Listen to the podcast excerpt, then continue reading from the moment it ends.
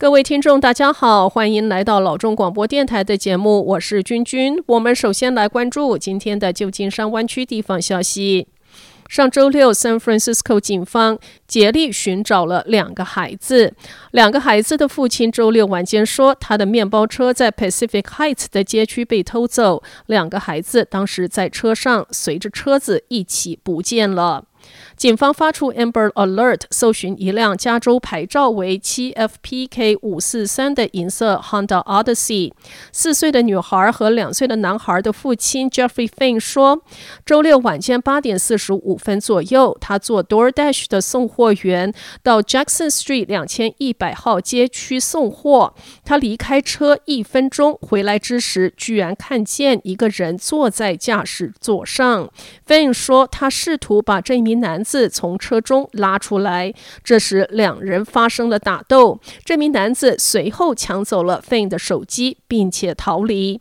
Fin 追了两个街区。Fin 说他需要他的手机，因为送餐是他唯一的收入来源。当他回来之时，车子和他的孩子都不见了。两名孩子是四岁的女孩 Winifred Fain 以及两岁的男孩 Sean Fain。这两个孩子只会说普通话。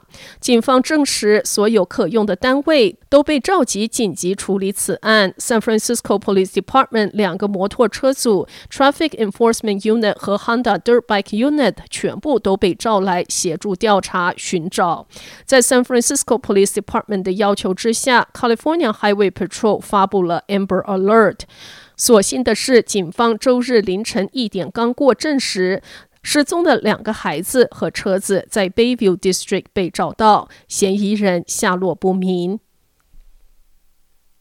下则消息：上周六的清晨，Oakland 一个游民营地发生火灾，火势蔓延到附近东湾的 Vietnamese American Community Center，烧毁了这一座每周向当地的居民发放一万份饭菜的建筑。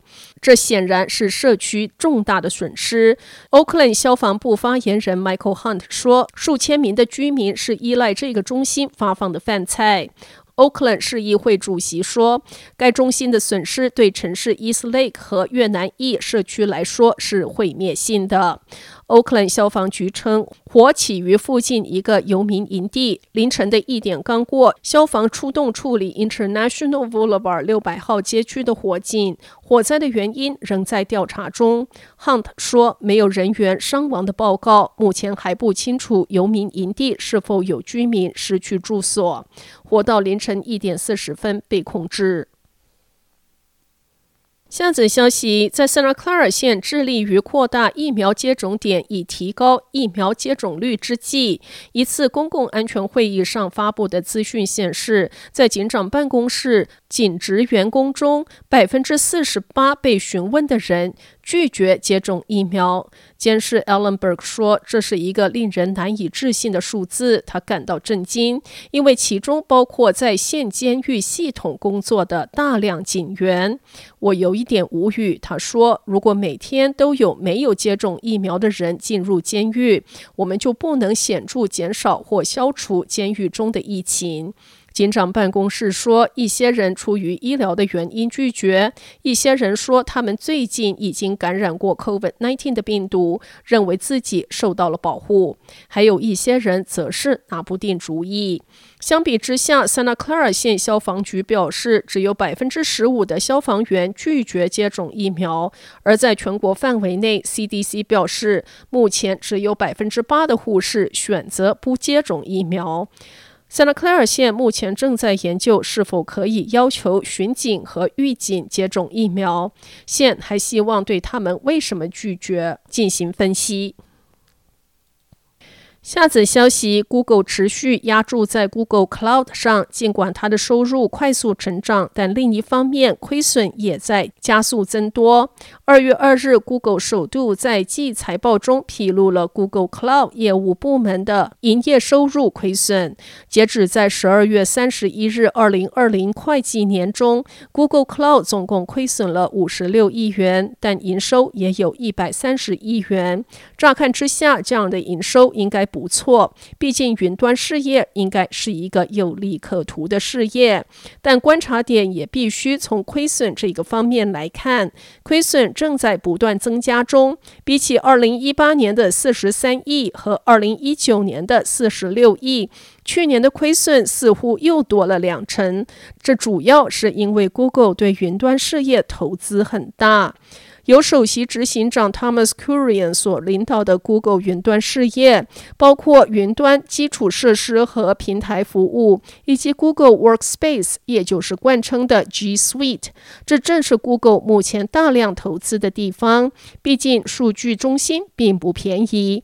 Google Cloud 于二零二零年总共推出了四个新的区域，并也开始在其他区域推广。这些都是在核心服务和多项收够上最大笔的投资。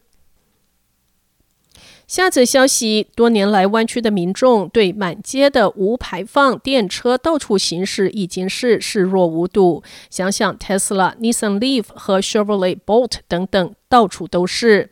现在 ZeroAvia 希望将自己的名称加入这一份绿色名单，而且是从更高的位置。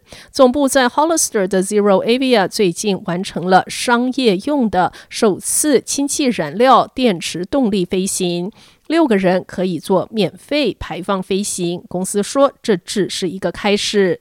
ZeroAvia 首席执行官 Mitakov 说，这是一架商用飞机。我们使用氢气来做发动技术，提供动力。和电动汽车一样，为飞机提供动力的电池正变得越来越强大。想想更长的飞行时间，而且越来越便宜，这是一个必要的因素结合。如果 ZeroAvia 想要实现到二零三零年搭载一百名乘客的商业喷气式客机完全无排放的目标，Mitakov 说，随着燃料电池技术的进步，这种转变速度将会大幅的增快。Mitakov 说，世界将很快看到更多这一类的飞机，而且就像人们在路上看到所有的电车一样，这是对未来的信任。好的，以上就是生活资讯。我们接下来关注一下天气概况。今天晚上湾区各地最低的气温是四十六度，明天最高的气温是五十五度到六十二度之间。好的，以上就是生活资讯以及天气概况。新闻来源来自 triple w dot news for chinese dot com 老中新闻网。好的，我们休息一下，马上回到节目来。